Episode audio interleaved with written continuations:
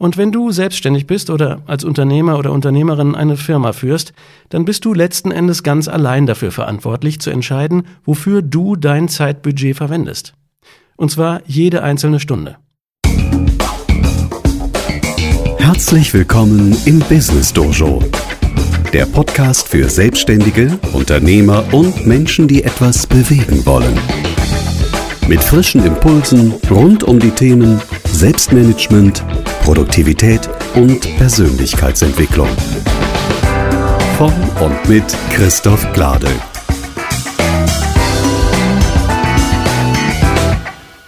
Hallo und herzlich willkommen zur Folge 34 des Business Dojo Podcasts. Ich bin Christoph Glade.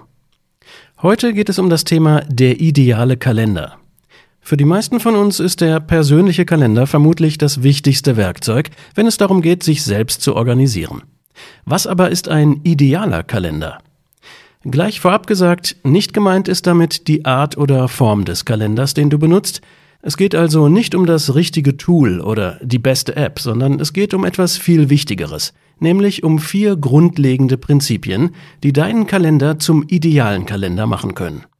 Dazu also gleich mehr.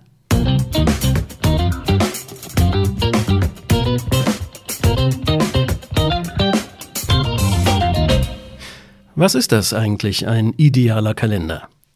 Eben habe ich schon gesagt, damit ist nicht die Art oder Form des Kalenders gemeint.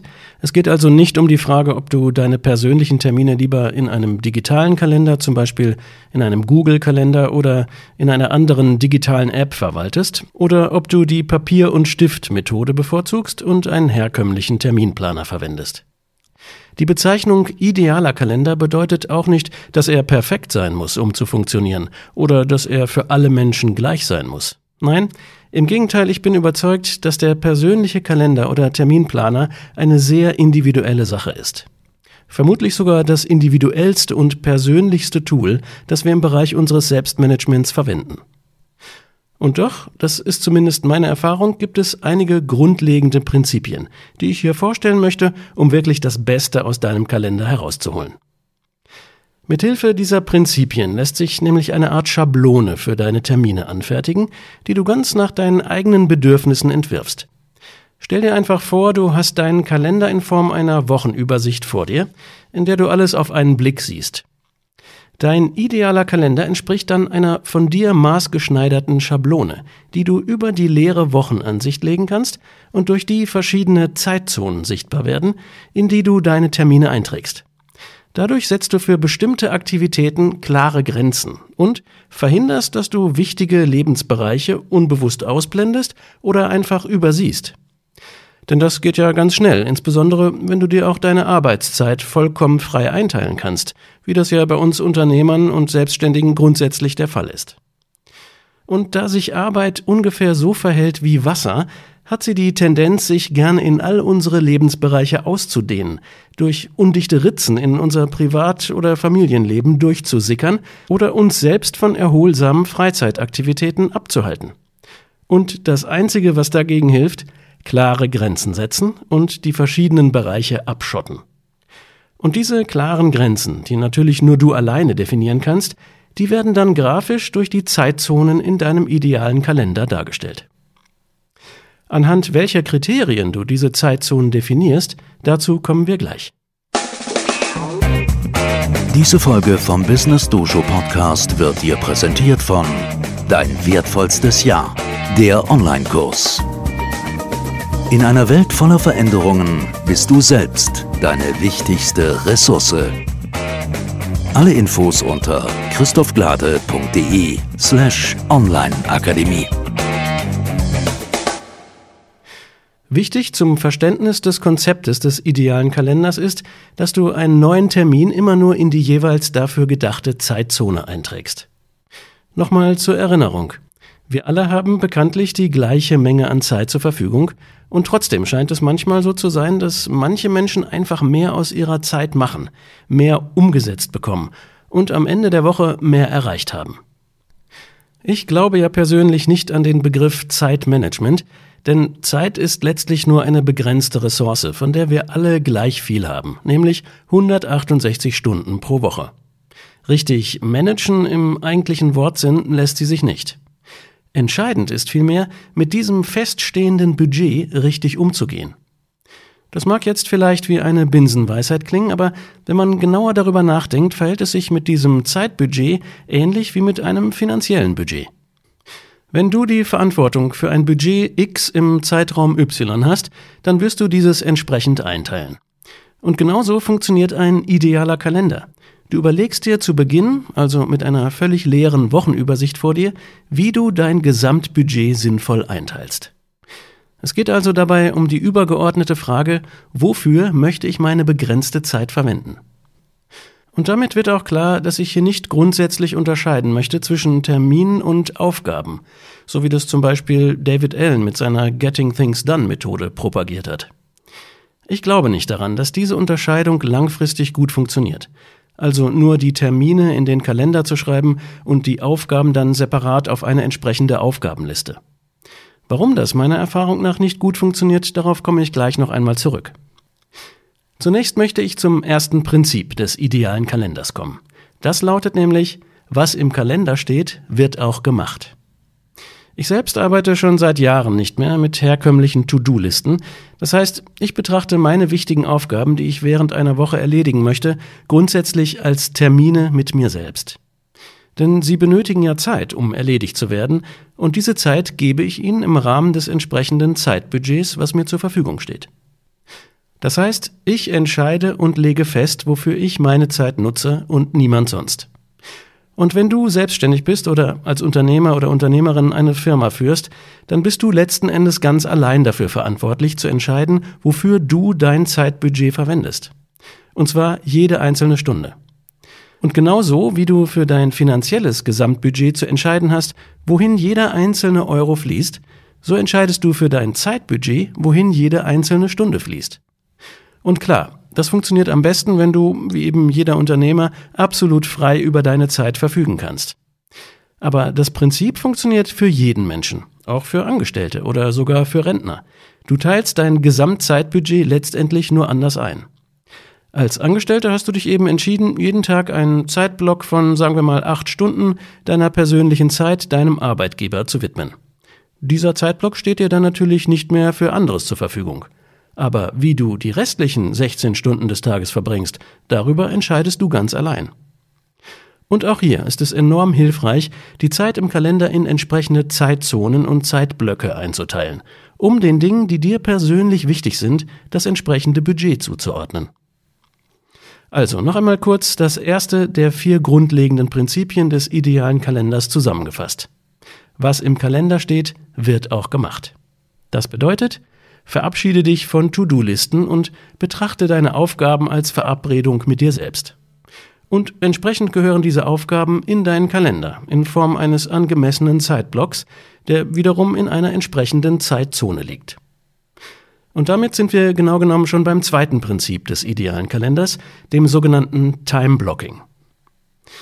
Im Wesentlichen geht es darum, das Prinzip des Time-Blockings zu kombinieren mit dem Prinzip von Deep Work, einem Begriff, den Cal Newport in seinem gleichnamigen Buch geprägt hat. Vor allem, wenn du, wie die meisten Unternehmer, im eigentlichen Sinne Wissensarbeiter bist, wenn du überwiegend eine Wertschöpfung daraus erzielst, neue Konzepte oder Ideen zu entwickeln, neue Dienstleistungen oder Produkte zu verwirklichen, Führungsaufgaben zu übernehmen und so weiter, dann tust du gut daran, große Teile deiner Arbeitszeit in Blöcke möglichst ungestörter, fokussierter Aufmerksamkeit einzuteilen. Denn diese Ungestörtheit, dieses sich versenken in tiefe und häufig auch kreative Denkprozesse, das ist es, was Deep Work auszeichnet. Und das ist eine Leistung, die entsprechend viel Energie benötigt und daher hirnphysiologisch am besten in Zeitblöcken von anderthalb bis maximal zwei Stunden funktioniert. Denn das ist nachgewiesenermaßen der Zeitraum, in dem wir hochkonzentriert und fokussiert an einer Aufgabe arbeiten können, die eben unser bestes Denken und unsere volle Konzentration verlangt. Danach braucht unser Gehirn in der Regel eine kleine Pause, bevor es dann die nächste große Aufgabe angehen kann. Also zusammengefasst, nutze für deine Arbeitszeit die Kombination der Techniken des Deep Work und des Time Blockings dazu, um maximal produktiv zu sein. Trage dazu in deinen Kalender maximal drei dieser Blöcke pro Tag ein für deine wichtigsten drei Tagesaufgaben. Ich nenne sie übrigens auch gerne die magischen drei. Denn allein dieses Prinzip wird dir einen fast magischen Schub geben beim Erreichen deiner Wochen- und Quartalsziele. Und natürlich beziehen sich die magischen drei nicht nur auf berufliche Aufgaben, sondern ebenso auf deine persönlichen und familiären Lebensbereiche. Und selbst wenn du am Ende dieser Folge sagst, naja, das mit dem idealen Kalender ist mir etwas zu viel, um es sofort voll umzusetzen, aber ich möchte zumindest eins dieser zugrunde liegenden Prinzipien ausprobieren. Ja, wenn du mich also fragen würdest, welches ist das wichtigste Konzept, wenn ich nur ein einziges umsetzen möchte, dann empfehle ich tatsächlich dieses.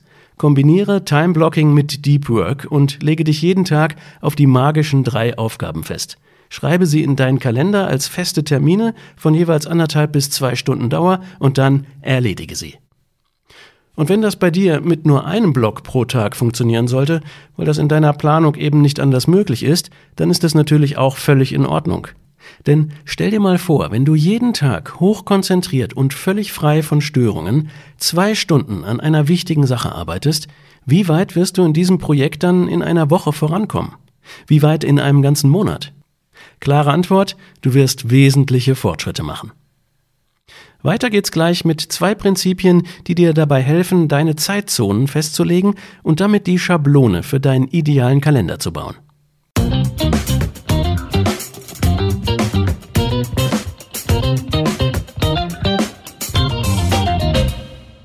Jetzt geht es also um die verschiedenen Zeitzonen in deinem idealen Kalender. Bildlich vorstellen kannst du dir die als große Blöcke in deiner Wochenansicht. Die haben sowohl eine horizontale Ausdehnung, legen sich also schablonenartig zum Beispiel von Montag bis Freitag wie ein durchgehender Zeitslot über deine Wochenansicht, und sie haben eine vertikale Ausdehnung, bewegen sich also zum Beispiel innerhalb einer Tagesspalte von oben nach unten. Am besten kannst du dir das so vorstellen, wenn du dir die Wochenansicht deines Kalenders vorstellst wie einen Stundenplan auf einem DIN A4-Blatt im Querformat, dann ergibt sich daraus eine einfache Tabelle mit sieben Spalten entsprechend den Wochentagen und den Zeilen, die der Uhrzeit entsprechen. Der Einfachheit halber beginnst du die erste Zeile mit der Uhrzeit, zu der du aufstehst, zum Beispiel 6 Uhr morgens, und hast dann eine halbstündige Einteilung bis zu deiner normalen Schlafenszeit, zum Beispiel 22 Uhr abends. Daraus würden sich dann also 32 Zeilen a einer halben Stunde ergeben. Ich empfehle, das für eine erste Fassung deines idealen Kalenders ruhig einmal so in einer Tabellenkalkulation oder auf einem leeren DIN A4-Blatt nachzubauen. Kommen wir zu den Zeitzonen und damit zum dritten Prinzip des idealen Kalenders. Das lautet, nutze zur horizontalen Einteilung deine wichtigen Dimensionen. Was meine ich hier mit Dimensionen? Dimension ist meine Bezeichnung für übergeordnete Lebensbereiche, die sich dem Tagesablauf im Kalender zuordnen lassen. Also vermutlich kennst du die Lebensbereiche oder, wie Stephen Covey es genannt hat, die unterschiedlichen Rollen, die du in deinem Leben einnimmst, bereits aus deiner langfristigen Zielplanung. Wenn nicht, ist das aber nicht schlimm, denn ich arbeite hier nur mit einer vereinfachten Version, indem ich nur die übergeordneten Lebensbereiche heranziehe, nämlich die drei folgenden Dimensionen. Erstens persönlich, zweitens beruflich und drittens familiär. Wenn du diesem Podcast oder meinem Blog regelmäßig folgst, dann kennst du diese Einteilung vermutlich schon aus dem MDE-System und der langfristigen Zielplanung. Das ist also mein Vorschlag für die Betitelung der horizontalen Dimensionen in deinem idealen Kalender.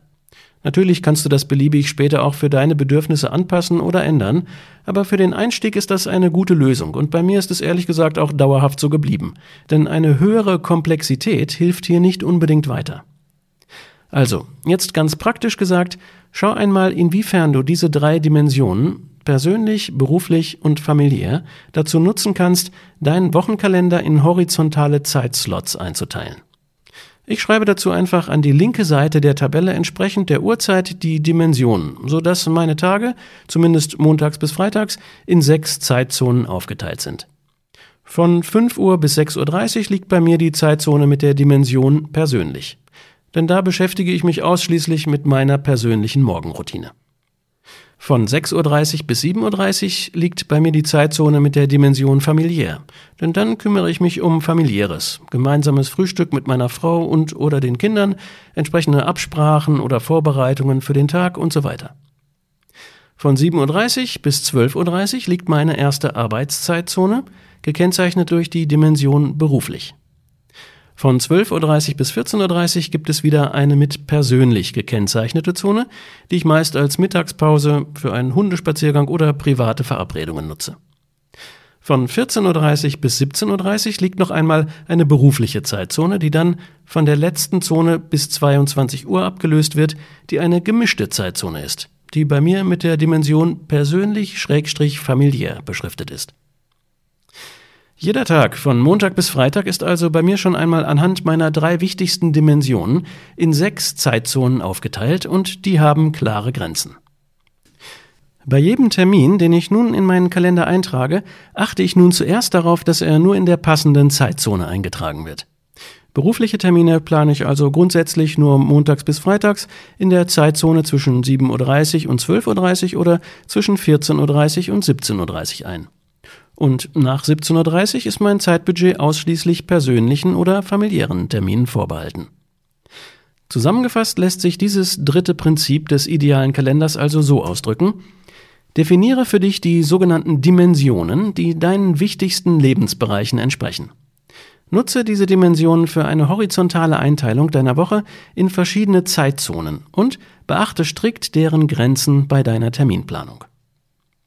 Und gleich kommen wir zum vierten und letzten wichtigen Prinzip des idealen Kalenders, das sich auf die vertikale Einteilung bezieht und sich mit dem sogenannten Mega-Batching befasst.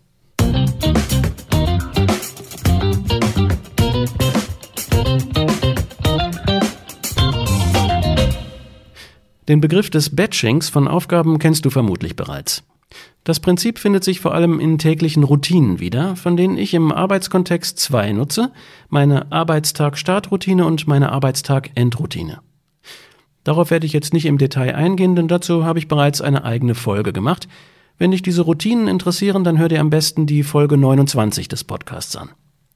Kurz gesagt bedeutet der Begriff Batching in diesem Zusammenhang das automatisierte Abarbeiten von gleichartigen Tätigkeiten in einem Rutsch hintereinander. Zum Beispiel eine halbe Stunde lang am Stück ganz fokussiert nur E-Mails zu beantworten und wirklich nichts anderes zu tun. Und damit zurück zum vierten Prinzip des idealen Kalenders. Das lautet, nutze das Mega-Batching von Terminen in Form von Themen. Wie der Begriff Mega-Batching schon ahnen lässt, geht es jetzt um das Batching ganzer Zeitblöcke.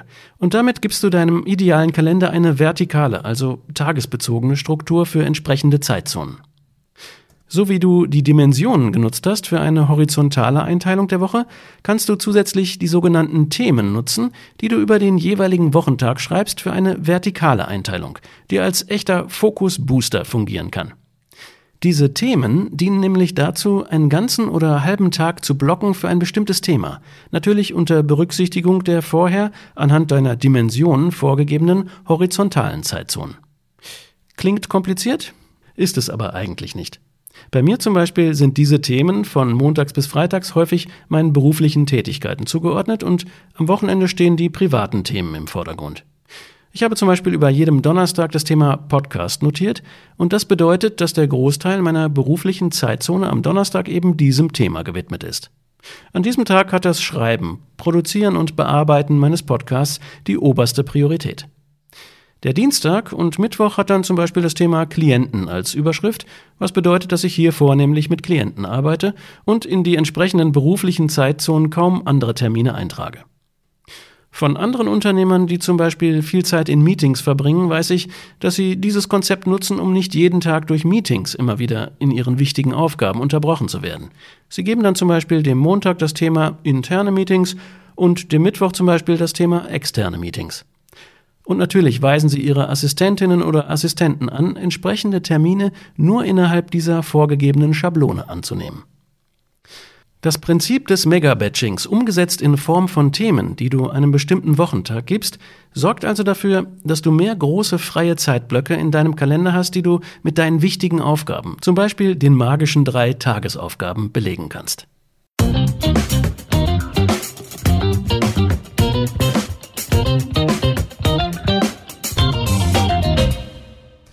Zum Schluss das Wichtigste noch einmal zusammengefasst. Der ideale Kalender entsteht, wenn du diese vier Prinzipien berücksichtigst. Erstens, was im Kalender steht, wird auch gemacht. Verabschiede dich möglichst von To-Do-Listen und behandle deine wichtigen Aufgaben als Termine mit dir selbst. Zweitens, nutze das Prinzip des Time-Blockings für deine wichtigsten drei Tagesaufgaben. Reserviere dir für jede von ihnen anderthalb bis zwei Stunden Zeit, in der du absolut ungestört und in bester Deep Work-Manier arbeiten kannst. Drittens, entwickle eine Schablone aus horizontalen Zeitzonen und nutze dafür die sogenannten Dimensionen, die deinen wichtigen Lebensbereichen entsprechen. Damit stellst du sicher, dass du deine 168 Stunden Lebenszeit pro Woche bewusst budgetierst und vor allem deiner Arbeitszeitzone klare Grenzen setzt. Viertens, nutze für eine vertikale Strukturierung deiner Zeitzonenschablone die sogenannten Themen.